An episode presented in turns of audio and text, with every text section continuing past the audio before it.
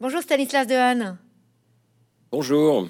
Merci beaucoup. Vous êtes avec nous pour nous parler de Face à face avec son cerveau aux éditions Odile Jacob. Qui est. Ah, c'est mon dernier. Oui, allez-y.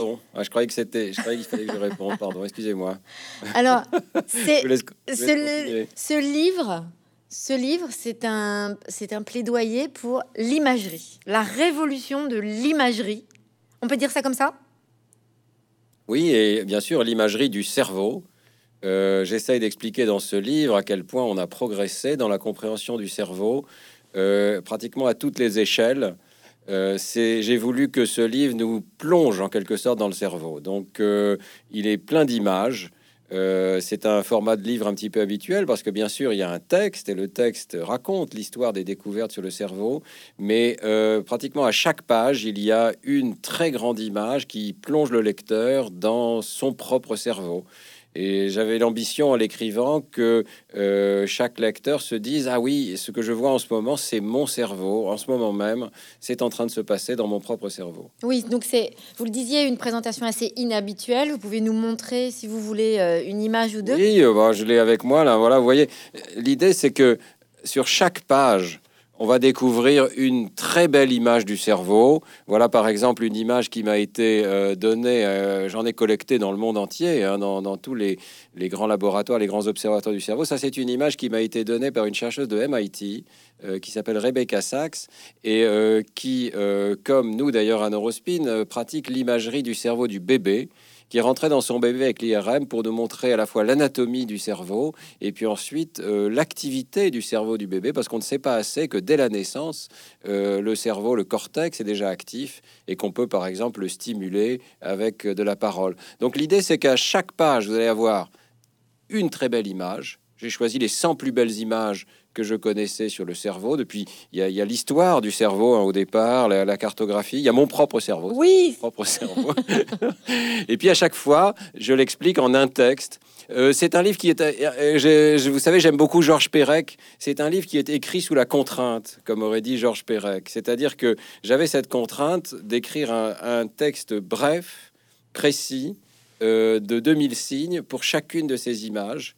Et euh, j'ai beaucoup aimé ce travail d'écriture sous la contrainte qui permet d'avoir un texte assez resserré et précis euh, sur les avancées dans le domaine du cerveau. Pourquoi cette contrainte? Vous aviez envie de faire un livre très pédagogique? Parce que, comme vous le dites, finalement, à chaque double page, on a une illustration et en même temps une idée euh, principale. Ce texte est court, mais donc c'est un peu, on pourrait dire, sans idée bien précise pour comprendre le fonctionnement du cerveau. Donc c'est plus que jamais un livre très pédagogique.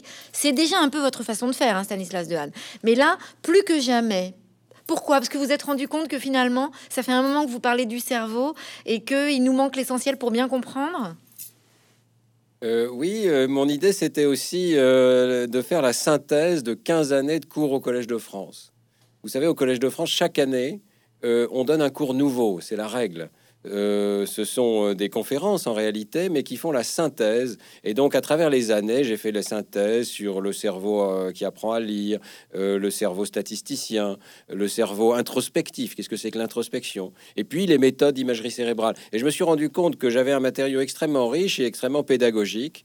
Et donc, c'est exactement ça, 100 points de vue sur le cerveau, à toutes les échelles, depuis le cerveau tout entier jusqu'aux neurones, jusqu'à la synapse, jusqu'à la molécule même euh, de récepteurs, de neurotransmetteurs, et euh, sans manière de voir le code neural, ce qui se passe en nous lorsque nous pensons, lorsque nous réfléchissons. Donc on voit par exemple des neurones qui répondent au visage, des neurones qui répondent au lieu, des neurones qui nous servent de GPS dans le cerveau.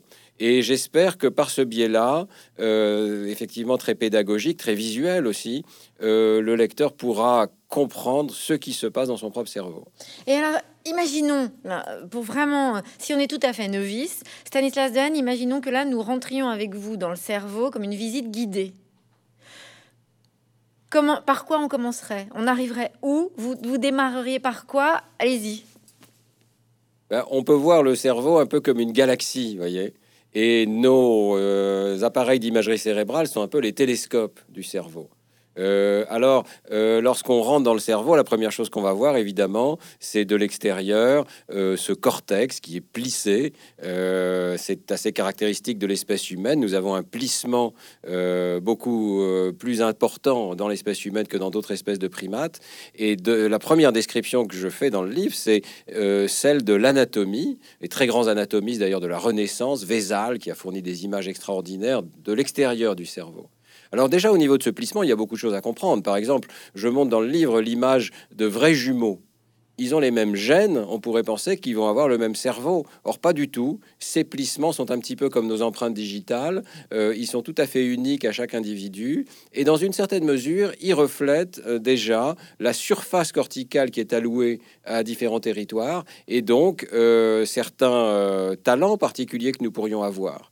Euh, mais ça n'est que la surface des choses. Le cortex, d'ailleurs, ça veut dire l'écorce, la, surface. Alors après, on va rentrer dans le cortex et euh, on va pouvoir voir les colonnes corticales, c'est-à-dire euh, l'épaisseur du cortex c'est à peu près 2 ou 3 mm, hein, selon les endroits. On va voir toute une série de neurones pyramidaux extrêmement beaux qui ont été dessinés d'ailleurs par le prix Nobel euh, Ramon y Caral. Et euh, ces neurones qui ont donc un corps cellulaire comme toutes les cellules, mais contrairement aux autres cellules, ils ne sont pas ronds. Ils sont pyramidaux et ils envoient au sommet de la pyramide un énorme arbre qu'on appelle l'arbre dendritique qui comprend des milliers de synapses, dizaines de milliers de synapses chez l'homme, et qui donc va collecter les informations en direction des autres neurones. C'est une structure tout à fait particulière. Et euh, de l'autre côté du neurone, vous allez avoir l'axone qui sort et qui peut être envoyé, lui, extraordinairement loin. Donc imaginez une seule cellule qui fait 10 cm ou 20 cm de long, ou pour des neurones moteurs, ça peut être encore beaucoup plus long, hein, et qui envoie euh, des informations qu'elle a collectées, synthétisées, qui les renvoie vers d'autres neurones. Nous en avons 86 milliards dans notre cerveau, c'est absolument extraordinaire. Euh, donc voilà, ce qui était un cortex devient une galaxie et euh, nos appareils permettent de zoomer euh, encore plus profondément. Euh, je dis nos appareils collectivement. Hein. Il y a par exemple à Seattle un très grand institut qui s'appelle le Allen Institute, dont je donne quelques images dans le livre, qui arrive à zoomer sur une toute petite région et à caractériser tous ces neurones et tous ces synapses. Alors au lieu de voir un neurone, on voit maintenant tous les neurones d'une région, comment ils sont entremêlés, comment ils s'interconnectent. Ils ont créé d'ailleurs des appareils spéciaux pour cela, euh, des microscopes électroniques tomographiques qui permettent de faire des coupes successives et tout un logiciel qui permet de reconnecter ces coupes entre elles et de comprendre comment les neurones euh, s'attachent entre eux, si vous voulez. Et on peut zoomer encore plus, zoomer au niveau de la molécule, euh, comprendre comment, par exemple, au niveau d'une synapse, il y a quelques dizaines ou quelques centaines de molécules de récepteurs qui reçoivent les informations en provenance d'un autre neurone et qui les traduisent en messages euh, électriques. Le message est électrique au départ, il est chimique et puis il redevient électrique. Il y a toute une machinerie moléculaire qui est euh, tout aussi extraordinaire. Hein. Alors voilà, vous voyez, j'ai voulu faire une sorte de livre d'astronomie. J'étais inspiré par ces très beaux livres d'astronomie que nous connaissons tous. On voit des images de Hubble, on voit des images des planètes, on voit euh, des toutes petites galaxies. On zoome, on s'aperçoit qu'il y a des dizaines de millions d'étoiles. Euh, il me semble que le cerveau, c'est une galaxie.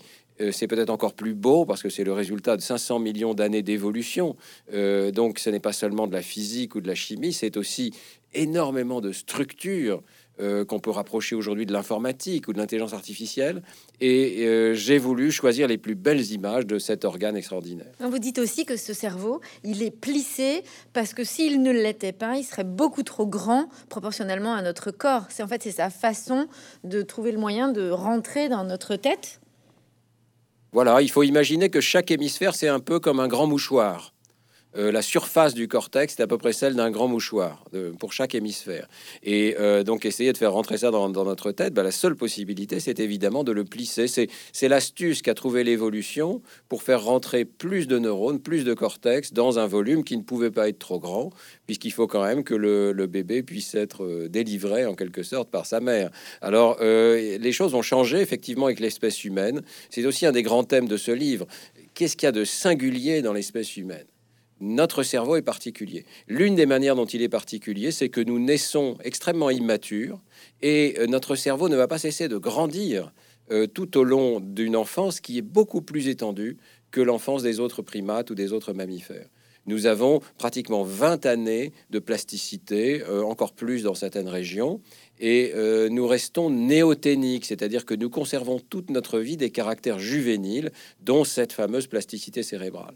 Mais notre espèce est la seule à bénéficier de cette énorme période dans laquelle nous pouvons bénéficier d'une éducation, de l'apport de nos parents, de l'apport de la culture, et tous ces phénomènes s'inscrivent dans le cerveau. On arrive à voir dans le cerveau aujourd'hui euh, ce qu'une personne a appris dans une certaine mesure. Alors on, le voit bien aussi dans votre liste qui est très intéressant, c'est que non seulement vous expliquez ce que le cerveau finalement concocte comme information individuelle, personnelle, pour façonner une façon de penser, mais ces informations, elles sont en perpétuel lien avec l'extérieur. Il y a des chapitres très intéressants, justement, sur la vue, le goût, enfin les sens en général.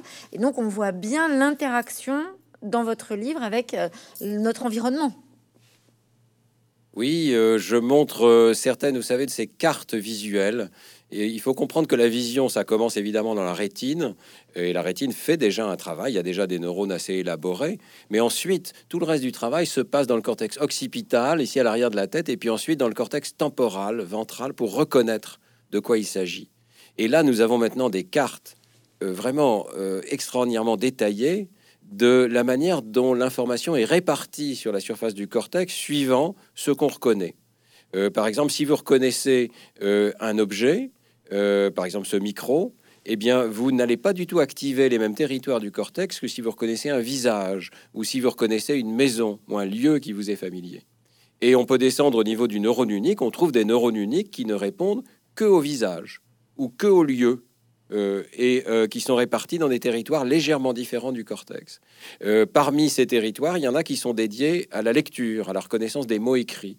Parce que nous avons appris à lire, nous trouvons euh, des neurones absolument spécialisés dans euh, la reconnaissance des chaînes de lettres qui nous sont familières. Et euh, ce que nous montrons actuellement au laboratoire, c'est que si vous n'avez pas appris le chinois, vous n'avez pas de réponse très forte au caractère chinois. Mais si vous avez appris le chinois, alors oui, vous allez dédier des, petites zones du cortex pratiquement juste à la langue chinoise, à l'écriture de la langue chinoise. Et euh, chez une personne qui est bilingue, chinois et euh, alphabet, eh bien, euh, on va avoir des territoires légèrement différents pour l'alphabet et pour le chinois. Et c'est cette idée que l'on peut zoomer sur le cortex et voir voir la perception finalement, voir aussi les illusions visuelles. Alors, euh, j'ai essayé de mettre dans le livre pas seulement des images du cerveau, mais aussi des images de ce qui stimule le cerveau. Et l'une des choses qui stimule le cerveau, c'est ces extraordinaires illusions visuelles. Ce sont en quelque sorte les fake news du cerveau. Notre cerveau se laisse tromper. Et, évidemment, euh, les artistes ont conçu progressivement des euh, dispositifs qui trompent le cerveau. C'est ce qu'on appelle les illusions visuelles, mais tout l'art, évidemment, est fondé sur cette capacité de tromper le cerveau. Alors, euh, dans le livre, je montre par exemple une illusion visuelle où euh, c'est un tableau statique, c'est une spirale, mais il est conçu pour créer l'illusion de mouvement. Ça bouge, partout ça bouge comme ça. Et euh, l'imagerie cérébrale a, montré que ce stimulus, effectivement, c'est une fake news pour les aires cérébrales qui détectent le mouvement. Il y a une petite région dans le cerveau qui s'appelle MT qui détecte juste le mouvement. Et cette région est stimulée par ce tableau. Euh, elle répond, en fait, elle amplifie les microsaccades de nos yeux qui créent cette illusion de mouvement. Donc, non seulement on commence, je dirais, à comprendre la perception euh, des images du monde extérieur, mais on comprend aussi progressivement pourquoi notre cerveau succombe à des illusions. Donc en fait, ce qu'on voit bien, c'est que la génétique n'est fait pas tout. Vous montrez bien comment le cerveau petit à petit se, muscle et développe des espaces individuellement selon ce qu'on apprend. Euh, alors c'est une grande caractéristique de notre cerveau. Je dirais pas qu'il se muscle, mais je dirais qu'il se spécialise ou qu'il se différencie. Oui. Euh, il faudrait pas croire qu'il n'a pas d'organisation au départ non plus. Ça a été une grande erreur de penser que le bébé est absolument dépourvu de spécialisation. Ça n'est pas le cas. En fait, tous les grands circuits euh, à longue distance dans le cortex, tous les grands faisceaux de connexion sont déjà là à la naissance.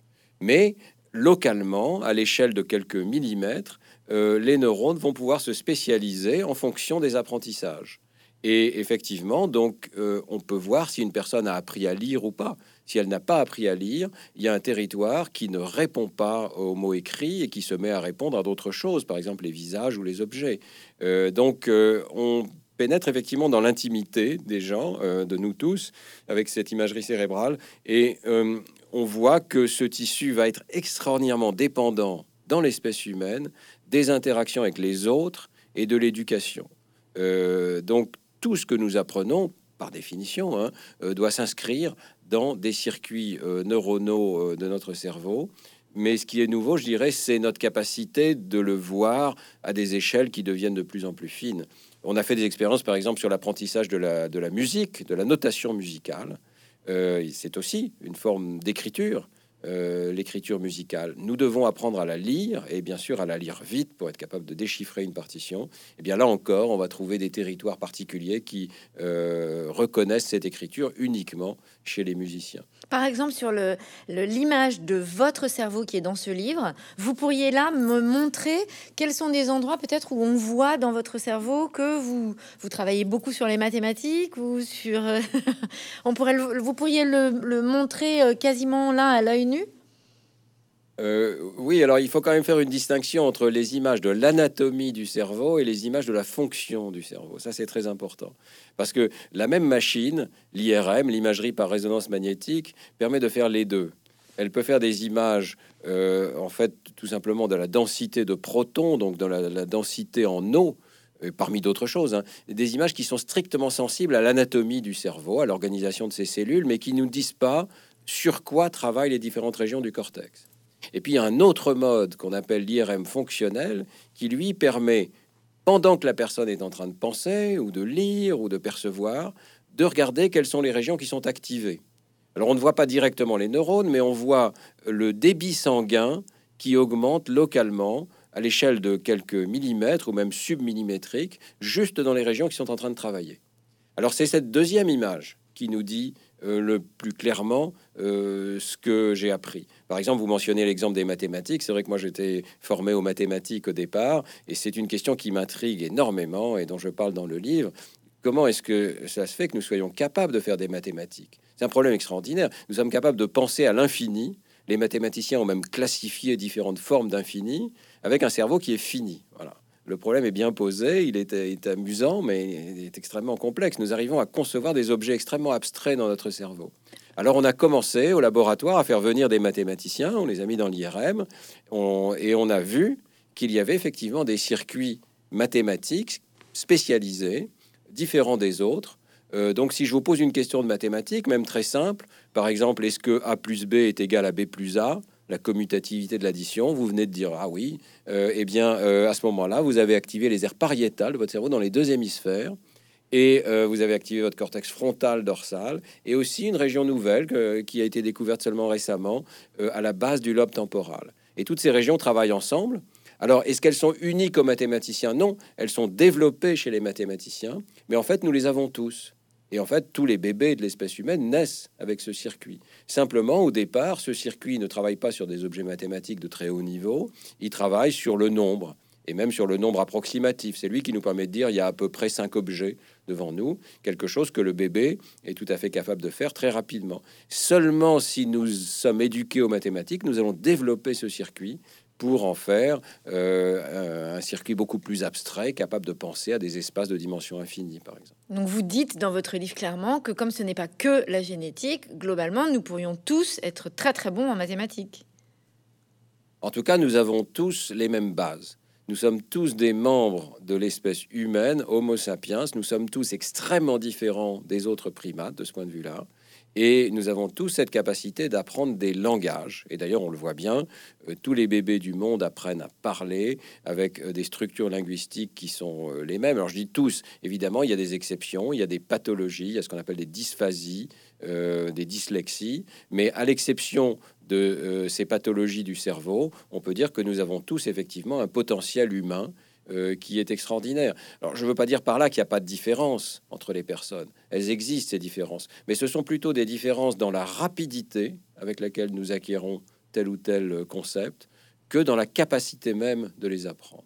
Et on le voit bien, puisqu'aujourd'hui, euh, tous les lycéens euh, apprennent des éléments d'algèbre qui étaient la limite des mathématiques arabes jusqu'à il y a seulement quelques, quelques siècles. Hein. Donc, nous avons un potentiel tout à fait extraordinaire qu'il faut développer par l'éducation. Alors, dans votre livre, vous, vous soutenez aussi l'idée extrêmement intéressante que la conscience est aussi importante que euh, la digestion et la respiration. Euh, c'est du point de vue cognitif aussi que nous avons fait euh, des avancées incroyables ces dernières années?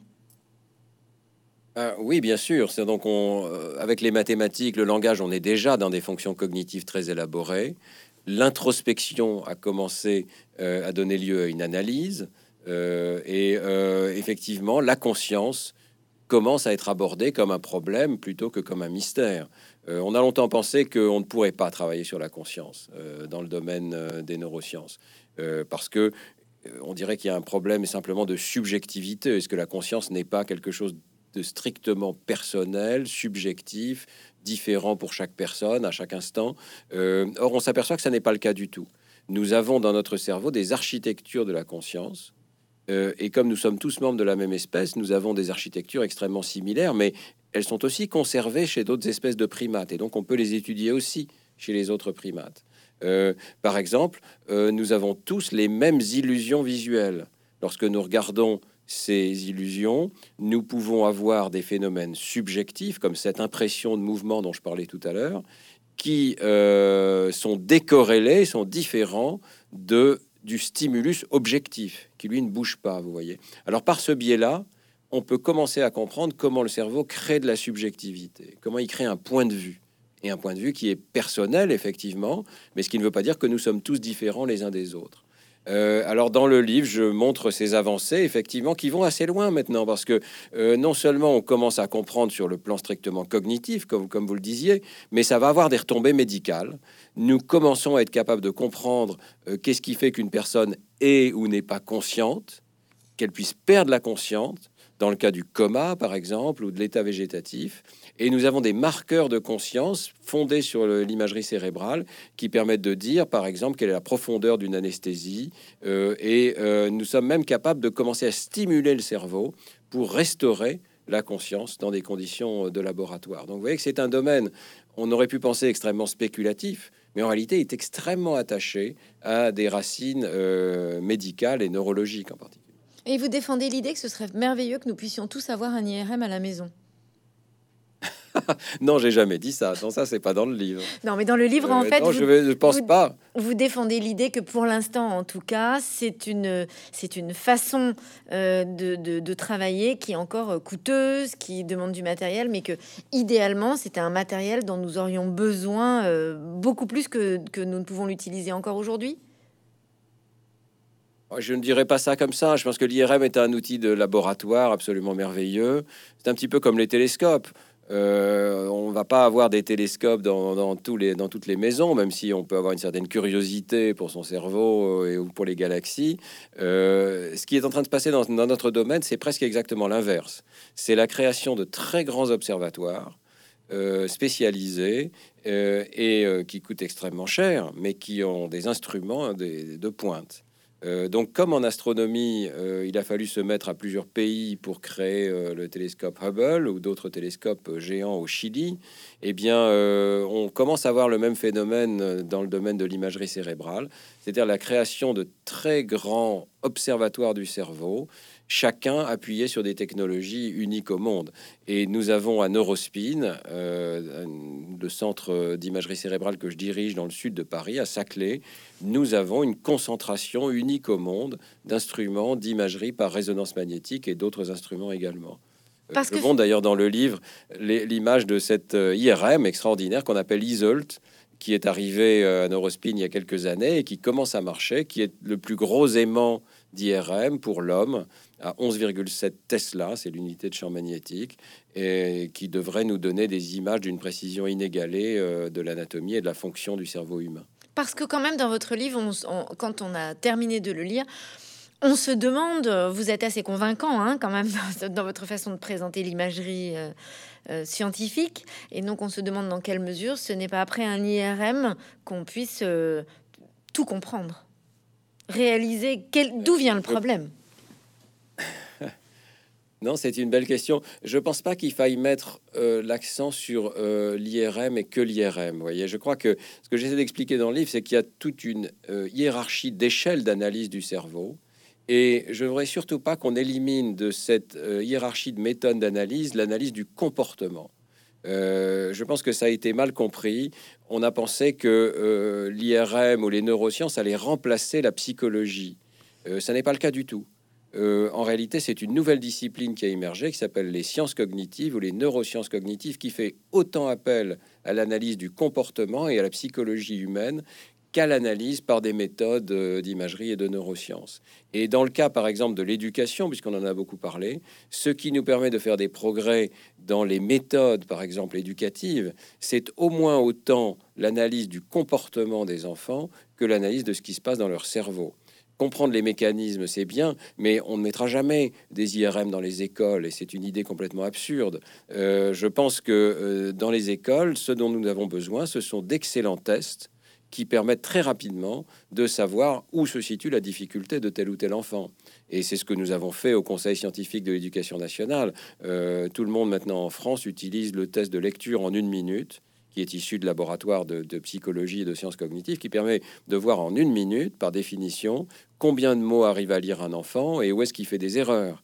Euh, donc, euh, vous voyez, euh, les neurosciences ne vont pas éliminer la psychologie. Ce qui émerge, c'est une compréhension de tout le processus qui fait que notre psychologie est effectivement inscrite et issue de notre cerveau. Alors vos recherches et votre connaissance euh, enfin, soulèvent des grandes questions dont on serait impatient de les voir euh, prendre une forme ou une autre à l'école. Euh, je reviens sur votre livre précédent qui parlait du sommeil, beaucoup. Euh, et on serait impatient de, voir comment on peut mettre en place euh, vos préconisations qui viennent de toutes ces recherches scientifiques, à savoir que typiquement pour les adolescents, les faire lever euh, le matin aux aurores pour aller en cours n'est pas judicieux vraisemblablement. Et donc je pense à ça, je pense en fait voilà aux études du comportement, au logiciel que vous avez développé sur l'apprentissage du langage ou des mathématiques. Enfin, vous êtes quand même, vous êtes une bible aujourd'hui pour l'éducation nationale, mais quand est-ce qu'on va le voir pour euh, vraiment de façon effective dans des écoles?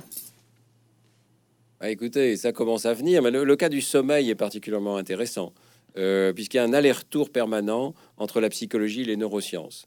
Euh, l'histoire commence avec des études de stricte psychologie de la mémoire, où l'on découvre que on a une meilleure mémoire après avoir dormi. La mémoire s'est consolidée après avoir dormi. Et euh, là, ce sont simplement des études observationnelles, comportementales, euh, pas besoin d'imagerie du tout. Sauf qu'ensuite, évidemment, on se demande comment ça fonctionne. Et euh, les neurosciences, cette fois-ci chez l'animal, font une découverte absolument extraordinaire, c'est que notre cerveau, pendant la nuit, non seulement ne, dort pas, n'est pas inactif, mais qu'il a des décharges neuronales extrêmement précises, que je montre dans le livre, une série de décharges très rapides, qui retracent le chemin qu'a parcouru l'animal pendant la journée, puisqu'il s'agit de neurones qui sont dans l'hippocampe, une région qui cartographie l'espace. Donc l'animal a fait un labyrinthe dans la journée, peut-être même une seule fois, hein. et pendant la nuit, les mêmes neurones dans le même ordre déchargent, à tel point qu'on peut dire pendant la nuit, alors que l'animal ne bouge pas évidemment, on peut dire où il est dans ce labyrinthe qu'il a, où il a vécu pendant la journée. Voyez, on arrive à décoder ces neurones et à dire ça correspond à la pensée ou au rêve peut-être qu'il est là dans le labyrinthe. Et il bouge. Voilà, on le voit bouger. Donc le cerveau rejoue pendant la nuit les trajectoires que nous avons faites pendant la journée. Et ce n'est pas vrai seulement pour l'espace, mais c'est vrai plus généralement pour les idées ou les jeux ou les, les cours que nous avons suivis pendant la journée. Alors on s'est aperçu ensuite, on est revenu à la psychologie, on s'est aperçu qu'on pouvait biaiser ce sommeil. D'abord, euh, on peut évidemment avoir un sommeil plus ou moins profond, se coucher à la bonne heure ou pas. Et euh, on arrive à ces retombées éducatives. Il y a des chercheurs et des chercheuses, euh, dont Stéphanie Mazza, qui est maintenant membre de notre conseil scientifique d'éducation nationale, qui se sont dit, ben, est-ce qu'on peut pas encourager les enfants eux-mêmes, les élèves eux-mêmes, à mieux dormir? Elle a créé un programme remarquable, extrêmement simple, où en quelques heures de cours, on explique aux enfants leur propre cerveau, on leur explique l'importance de réviser avant de s'endormir et puis surtout de bien dormir, de dormir profondément. Il y a beaucoup de travaux de sociologie qui montrent d'ailleurs qu'on a perdu du temps de sommeil dans les dernières décennies et que c'est contraire aux recommandations de l'Académie de pédiatrie, par exemple. Hein. Et donc l'expérience fonctionne par rapport à un groupe contrôle, euh, on voit que euh, ces enfants, au moment où on leur a introduit ce programme de gestion du sommeil, eh bien, ils se sont mis à mieux dormir. Ils ont d'ailleurs appris à leurs parents l'importance du sommeil. Hein, c'est vraiment formidable. Et puis, euh, ils ont eu des meilleurs résultats scolaires. Beaucoup de choses se sont améliorées dans leur scolarité à la suite de, ce programme. Alors, il reste à étendre, voyez, ce type de programme, mais je trouve que c'est un excellent exemple en comprenant les mécanismes, en se convainquant par les neurosciences que c'est réel, parce que on le voit directement, euh, je dirais, dans nos microscopes cérébraux ou dans nos enregistrements électrophysiologiques. Ensuite, on peut revenir et euh, proposer à l'éducation nationale des programmes, euh, des programmes très solides. En même temps, cette, recherche translationnelle qu'il faut me mettre en place euh, à l'éducation nationale. Oui, c'est sur la pédagogie que vous misez et on s'en félicite. Et en même temps, vous expliquez aussi que finalement, d'un point de vue purement pratique, l'adolescent se couche plus tard et se lève plus tard. C'est dans son rythme finalement. Alors voilà, euh, effectivement, si on revient aux adolescents, euh, ce qui se passe dans l'adolescence, alors il y a beaucoup de bouleversements cérébraux qu'on ne comprend pas encore très bien, très honnêtement. bouleversements hormonaux, évidemment, mais qui ont, un impact très fort sur le cerveau. Euh, mais parmi ces changements, il y a un décalage de la phase du sommeil. donc, l'adolescent a toujours besoin de dormir, mais son cerveau va lui dire d'aller se coucher plus tard et va lui causer des difficultés à se réveiller tôt. Et effectivement, des expériences euh, translationnelles ont, euh, notamment aux États-Unis et notamment dans la ville de Seattle, on dit ben, pourquoi est-ce qu'on n'ouvrirait pas les écoles, ou plutôt les, collèges ou les lycées, euh, un peu plus tard? On décale de façon contrôlée dans certaines écoles l'entrée euh, d'une demi-heure ou d'une heure, et on s'aperçoit que les résultats des adolescents euh, sont meilleurs, et qu'en fait, il y a un impact non seulement sur leurs résultats scolaires, mais simplement sur euh, le, nombre d'enfants qui décrochent, sur leur santé également, sur leur obésité, qui est toujours un problème majeur, et notamment aux États-Unis, mais pas seulement, chez nous aussi. Donc il y a énormément de bénéfices finalement à mettre notre société en harmonie avec le cerveau au-delà de cet euh, exemple particulier du sommeil, je crois que c'est ça qu'on apprend par les neurosciences. Et on apprend à mieux se connaître. Et on apprend à mettre notre vie personnelle en harmonie avec ce que nous découvrons de nous-mêmes. Euh, on a beaucoup d'illusions sur nous-mêmes. D'une certaine manière, euh, ce livre, face à face avec son cerveau, c'est vraiment un miroir qui est tendu pour dire, regardez-vous vous-même. Voilà ce que vous êtes. Vous êtes votre cerveau, vous êtes cet assemblage de circuits absolument extraordinaire. Ce n'est pas vous diminuer que dire ça. Euh, je pense qu'il est très important. Le cerveau est une machine, mais c'est une machine extraordinaire. Il n'y en a pas d'autres dans l'univers. Nous n'avons pas du tout réussi avec l'intelligence artificielle pour l'instant à reproduire cet extraordinaire assemblage. Euh, donc nous sommes euh, le résultat de 500 millions d'années d'évolution, mais c'est tout ce que nous sommes. Nous ne sommes rien d'autre. Il faut en tenir compte dans nos sociétés, dans notre éducation et bien sûr dans notre vie personnelle. Justement, alors quid de l'intelligence artificielle? En quoi est-ce que c'est une aide pour vous? Oh là, c'est une aide à tous les niveaux. Euh, l'intelligence artificielle a bouleversé notre domaine. D'abord, l'intelligence artificielle nous aide à chercher dans ces données. Donc, en tant que scientifique, euh, aujourd'hui, euh, ce n'est plus nous qui allons fouiller dans ces énormes monceaux de données que nous apporte l'intelligence artificielle, mais ce sont des algorithmes qui commencent par nous dire regarde là dans telle région du cerveau, dans telle partie de l'image, il y a des choses intéressantes, il y a des signaux que l'on parvient à décoder. Donc c'est l'intelligence artificielle comme un outil. Mais c'est aussi l'intelligence artificielle comme une métaphore du cerveau. Euh, l'intelligence artificielle d'aujourd'hui est fondée sur ce qu'on appelle des réseaux de neurones artificiels, c'est-à-dire qu'en fait elle est directement inspirée des neurones de notre cerveau ou du cerveau de l'animal. Et euh, on peut se demander si c'est juste une métaphore ou bien s'il n'y a pas là une sorte de modèle informatique, mathématique du cerveau humain. Et ce sont des recherches que nous menons actuellement, comparer directement les réseaux de neurones artificiels avec les réseaux de neurones réels. Alors on s'aperçoit que ça marche extrêmement bien, par exemple, pour ce que j'ai appelé la voie occipito-temporale de reconnaissance des images reconnaître un visage, reconnaître un objet, euh, sont des opérations qui sont réalisées par les réseaux de neurones artificiels de façon assez similaire aux réseaux de neurones euh, du cerveau humain. Et on peut vraiment les comparer et trouver que ça, se ressemble. Par contre, les réseaux de neurones artificiels et l'intelligence artificielle en général n'ont pas encore réussi à bien capturer des caractéristiques tout à fait particulières à l'espèce humaine, comme la capacité de langage ou la capacité de mathématiques. On s'en approche, et c'est vraiment un sujet de recherche extraordinairement actuel. Mais euh, mon argument dans ce livre et dans le livre précédent, d'ailleurs, à prendre, c'est que euh, les machines n'ont pas encore conçu ce qu'il y a de particulier à l'espèce humaine. Il manque quelque chose à ces machines. Parce que le langage reste la grande question quand même. On le voit bien. Hein langage, conscience, mathématiques. Euh, je pense que ces problèmes, en fait, gravitent autour de la même idée. C'est qu'il y a dans le cerveau humain des langages peut-être un langage intérieur avant tout, qui nous permet de comprendre le monde. C'est d'ailleurs le langage des sciences. Hein. Euh, nous sommes tous des scientifiques, nous essayons tous de comprendre le monde qui nous entoure, de raisonner. Et euh, oui, c'est le grand problème que nous n'avons pas encore compris. Il est évidemment très difficile.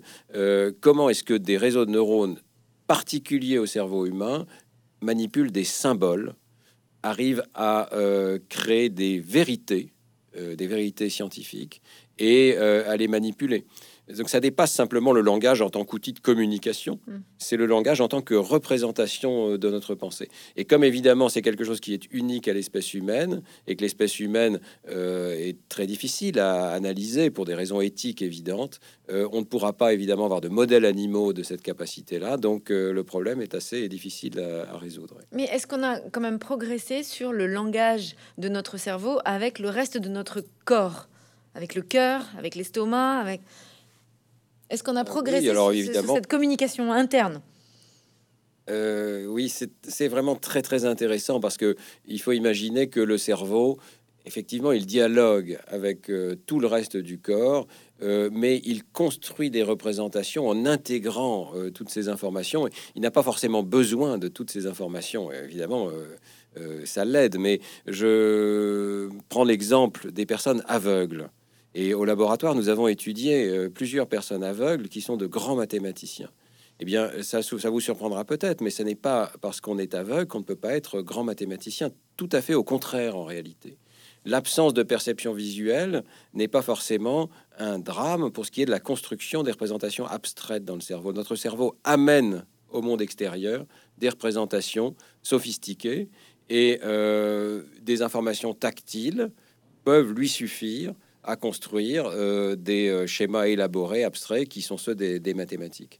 Donc euh, oui, bien sûr, notre cerveau comprend des représentations de lui-même, de, ses organes et du monde extérieur, mais non, tout n'est pas incorporation dans le cerveau. Il y a énormément de représentations abstraites qui préexistent déjà chez le très jeune enfant et qui en fait peuvent se passer du monde extérieur. Alors c'est très intéressant d'essayer de comprendre les proportions relatives de ces deux aspects. En neurosciences, on appelle bottom-up, venant du bas, venant du corps, venant des organes d'essence, et puis top-down, venant du cerveau, qui lui construit le monde extérieur. Est-ce que cette attention particulière que nous avons sur le cerveau, puisqu'aujourd'hui les progrès sont assez remarquables et quasiment permanents, j'ai envie de dire, est-ce que euh, ça, nous, empêche d'une façon ou d'une autre de considérer euh, le langage de notre corps par ailleurs, qui est aussi une question qu'on voit bien aborder régulièrement dans les médias en ce moment euh, dans les médias ou, avec un certain nombre d'auteurs qui défendent l'idée que notre corps parle indépendamment de notre cerveau. Est-ce qu'il y a une limite à, l'attention du cerveau selon vous? Écoutez, je crois que euh, beaucoup de, ces personnes sous-estiment la part du cerveau, je suis désolé de le dire, dans, euh, dans les processus qui, les intéressent. il n'y a pas une seule de nos perceptions qui ne euh, commence pas dans le cerveau, bien entendu. Hein. Euh, donc, euh, on peut parler de la part du corps, mais même chez un très grand sportif, par exemple, ou chez un, très grand musicien, la part d'entraînement musculaire est réelle, mais la majorité de l'apprentissage, la majorité de la performance, elle vient du cerveau. C'est dans le cerveau que se situe les grands apprentissages qui changent les commandes motrices qui vont permettre à ces personnes d'avoir des performances extraordinaires.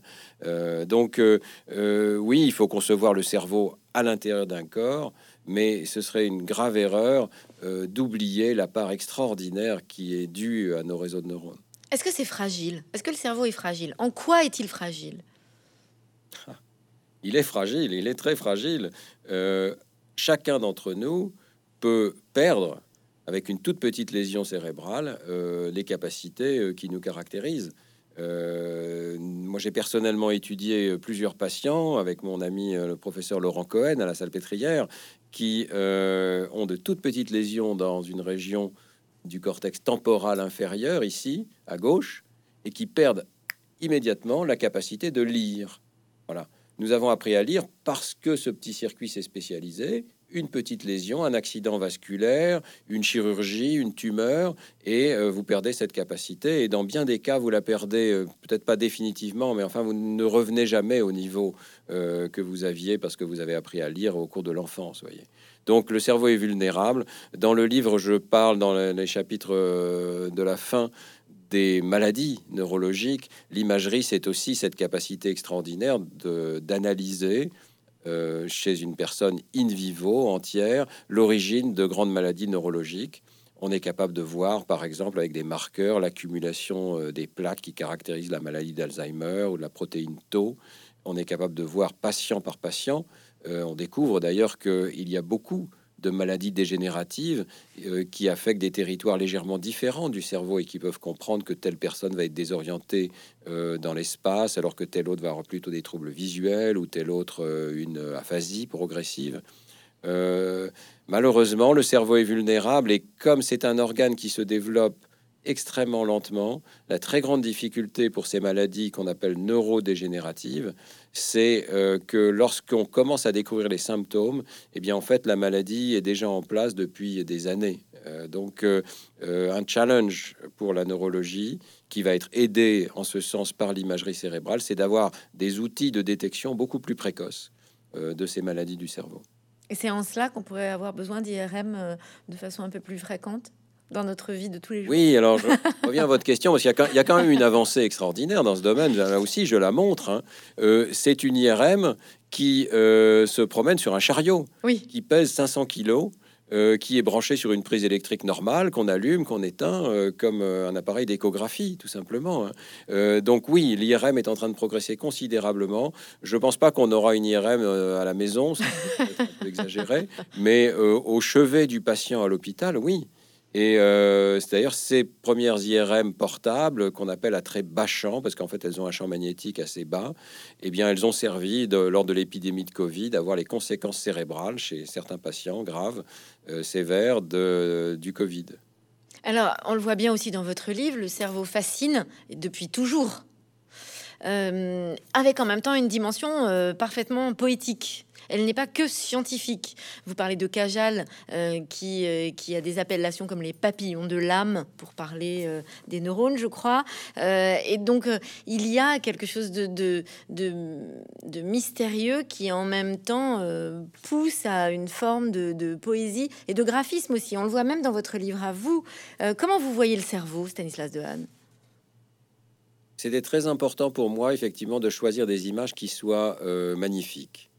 Euh, tout le livre est en couleur d'ailleurs, parce que euh, la couleur nous aide beaucoup à comprendre le cerveau, euh, mais aussi parce que, effectivement, comme vous le dites, il y a une poésie qui se dégage de ces images, il y a, une forme d'abstraction, mais aussi de d'entrer dans notre propre monde par le biais de ces images. Voilà. Et moi, j'ai effectivement, je les trouve poétiques. je conclus le livre en discutant de l'émerveillement qui est le mien face au cerveau. Beaucoup de gens pensent que parce qu'on est scientifique, on est analytique, euh, on cesse d'être poète quelque part, euh, on cesse de s'émerveiller. Ça n'est pas du tout le cas. Je crois que c'est exactement l'inverse. Euh, moi, je pense que parce qu'on comprend mieux l'organisation du monde, et en l'occurrence l'organisation de cet organe biologique extraordinaire, le plus complexe de l'univers, eh bien, on peut, je crois, mieux en mieux s'émerveiller en réalité. on s'émerveille de découvrir toutes ces échelles on s'émerveille de découvrir cette organisation.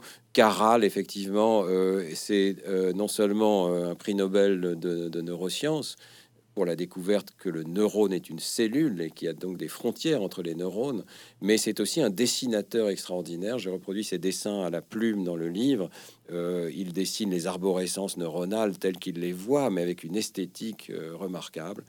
Euh, dans le livre, j'ai voulu aussi mettre les dessins qui font partie du livre de Vézal, à la Renaissance sur l'anatomie, on pense que certains de ces dessins qui sont dans son livre sont peut-être au Titien, peut-être même à Léonard de Vinci. L'anatomie euh, du corps, l'anatomie des nerfs, l'anatomie du cerveau a toujours profondément inspiré les artistes, à raison à mon avis, parce que euh, c'est juste un objet magnifique, et il devient encore plus magnifique quand non seulement on le voit, mais on comprend euh, que c'est nous-mêmes, c'est le miroir de nous-mêmes, et que chacune de nos pensées est issue d'une manière que nous commençons à peine à comprendre de cette organisation.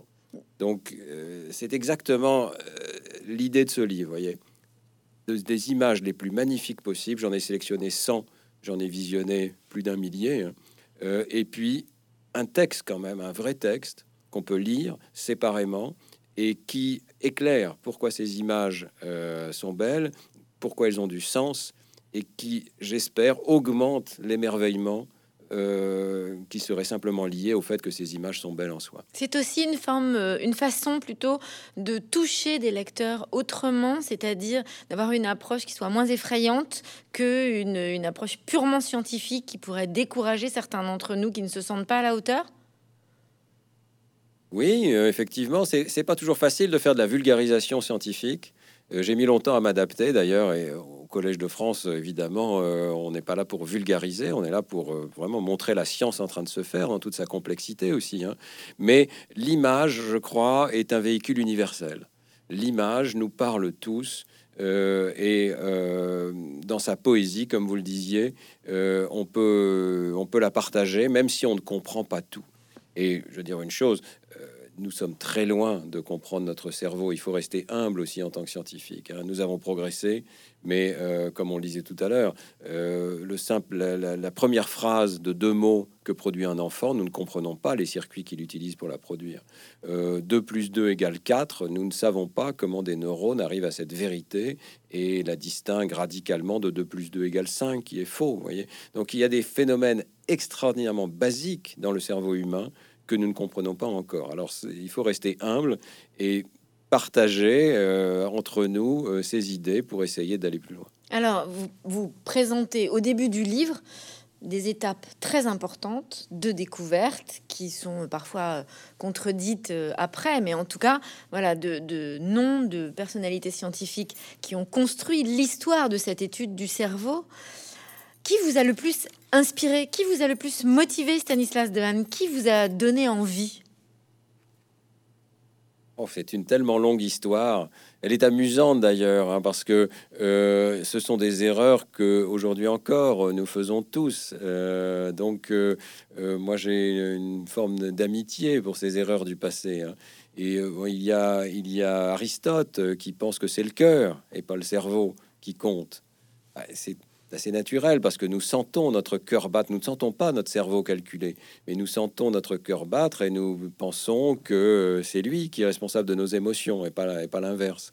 Euh, ensuite, euh, il y a euh, cette théorie qui dure quand même pratiquement 2000 ans, hein, selon lequel le cerveau est un organe hydraulique parce qu'il y a effectivement des liquides dans le cerveau. Il y a des ventricules qui sont remplis de liquides céphalorachiliens. Et, et les seules machines de l'époque, euh, c'est l'époque des ronds d'Alexandrie, par exemple, sont des machines hydrauliques dans lesquelles on pousse de l'eau pour faire ouvrir les portes d'un temple, par exemple. Et on commence à avoir des machines un peu sophistiquées. Alors, euh, à ce moment-là, le cerveau est une machine hydraulique. Ça va durer quand même très longtemps avec les esprits animaux. Euh, de Descartes.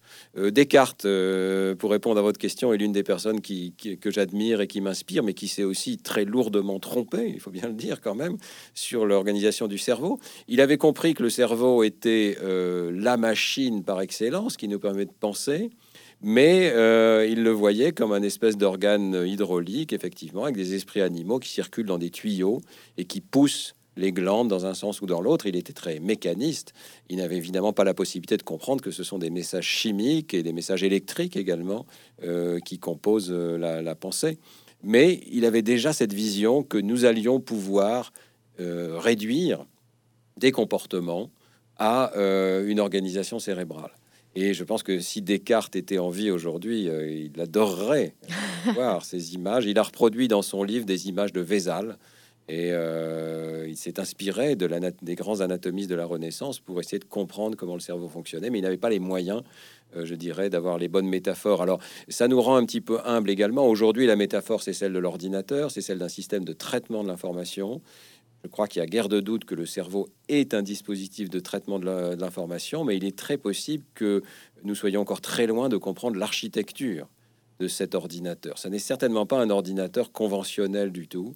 Et peut-être que nous faisons exactement les mêmes erreurs aujourd'hui dans nos métaphores que celle de Descartes avec sa métaphore hydraulique. C'est aussi la, compréhension ou le, début de, de l'appréhension des émotions via le cerveau qui a rendu un peu plus populaire ces recherches? Euh, excusez-moi, est-ce que vous pouvez répéter la question? Je me suis laissé distraire. Est-ce que c'est aussi, en fait, voilà, depuis quelques années, on voit bien que le, la question des émotions en lien avec le cerveau euh, est, de plus en plus euh, répandue, médiatisée. Est-ce que c'est aussi par ce biais-là que la science devient un peu plus populaire qu'elle ne l'était auparavant? Hmm. Effectivement, j'ai souvent beaucoup de questions sur les émotions. Euh, et peut-être, effectivement, c'est un sujet qui nous, qui nous concerne tous. Euh, même si je crois que l'apprentissage du langage chez l'enfant est tout aussi important, vous voyez que j'ai au moins autant de questions là-dessus. Ce qui est important de comprendre, c'est qu'en sciences cognitives, euh, on ne fait pas de distinction forte maintenant entre émotion et cognition. Les émotions sont des signaux cognitifs, les émotions sont des signaux informationnels qui ont évolué pour répondre à des besoins de notre organisme et en particulier de notre cerveau sont souvent des signaux d'alerte qui nous disent, par exemple, la peur, euh, il faut orienter ton attention et te préparer à fuir parce qu'il y a un danger potentiel. Euh, ça peut très bien ne pas être un danger réel. On peut déclencher euh, la, réponse de peur en réponse, par exemple, à la forme d'un serpent alors qu'il n'y a pas de serpent. Donc, effectivement, connaître ses émotions, c'est effectivement une des motivations essentielles euh, qui fait que beaucoup de personnes se tournent vers le cerveau pour mieux se comprendre. Mais euh, la cognition, absolument centrale également, l'un des messages euh, que j'essaye de faire passer, non seulement dans ce livre, mais dans le précédent et au Conseil scientifique de l'éducation nationale, c'est l'importance du langage pour structurer notre pensée. dans, le, dans le livre, je montre cette image extraordinaire de l'influence du nombre de dialogues dans lequel un enfant a été engagé sur la structure de son cerveau et sur la fonction de son cerveau. La région de Broca, qui a été découverte par Paul Broca, le, neurologue français euh, au 19e siècle, va s'activer plus déjà à 5 ans. C'est à peu près l'âge le plus jeune auquel on peut la visualiser. À l'âge de 5 ans, euh, elle s'active beaucoup plus chez les enfants qui ont été engagés dans des dialogues avec les parents ou avec les adultes qui les entourent. Donc ça veut dire que plus on parle à un enfant, plus vite on va pouvoir développer et mieux on va pouvoir développer euh, ces circuits cérébraux du langage. Et on sait qu'en fonction des milieux sociaux, il y a jusqu'à 30 millions de mots en plus ou en moins qui ont été entendus à l'âge de 3 ans déjà. Voyez. Donc euh, le message clé, c'est euh, oui, faites attention aux émotions, mais faites attention aussi à la stimulation cognitive que vous donnez à vos enfants, et en particulier parlez à vos enfants. Parlez à vos enfants dès la naissance, dès la première année de vie. Son cerveau est déjà en train d'inscrire les mots dans le cerveau. Vous n'en avez peut-être pas l'impression parce qu'il ne parle pas, mais il écoute. Il entend, en fait, il entend déjà dans le troisième trimestre de la grossesse, et il est déjà en train d'enregistrer les structures de la langue, les mots, et tout ceci va structurer sa pensée pour une vie entière. il faut penser à cette vie entière de l'enfant et euh, la trajectoire n'est pas déterministe, elle peut encore être bifurquée, mais elle commence extrêmement tôt.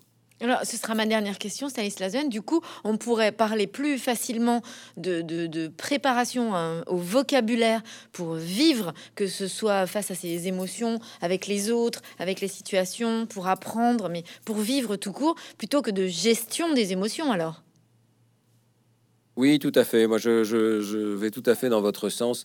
Euh, je pense que on a malheureusement en France une, énorme influence résiduelle de la psychanalyse et qui fait qu'effectivement, on va parler de façon un petit peu légère des émotions. Euh, il faut savoir que c'est une théorie ancienne, la psychanalyse, qui a très très peu de base factuelle et euh, qui est dans une certaine manière complètement dépassée par ces découvertes récentes des sciences cognitives et des neurosciences. Alors euh, oui, très souvent, je constate que des enfants sont reçus dans des centres pour euh, des déficits qui sont réellement des déficits cognitifs, des dyspraxies, des dyslexies, des dysphasies, qui ont besoin d'une analyse cognitive et souvent d'une stimulation particulière, euh, voire d'une rééducation orthophonique. Et je suis stupéfaits qu'on leur propose encore des approches psychanalytiques qui sont fondées sur la gestion des émotions, euh, le fait que la relation avec les parents euh, soit euh, émotionnellement instable, etc., etc. Vous connaissez tout cette, ce fatras de théories. Je suis désolé de dire que dans ce domaine, il faut vraiment que notre pays arrive à dépasser euh, cet état et prenne mieux en compte les données euh, des sciences qui ne sont pas si récentes que ça, qui sont vraiment les données des sciences des 50 dernières années. Alors, euh, essayons de progresser un petit peu et pourquoi pas aussi dans les cours de philosophie à l'école, apprendre plus sur les illusions cognitives et moins sur l'histoire de la psychanalyse. Merci beaucoup Stanislas Dehaene. Merci.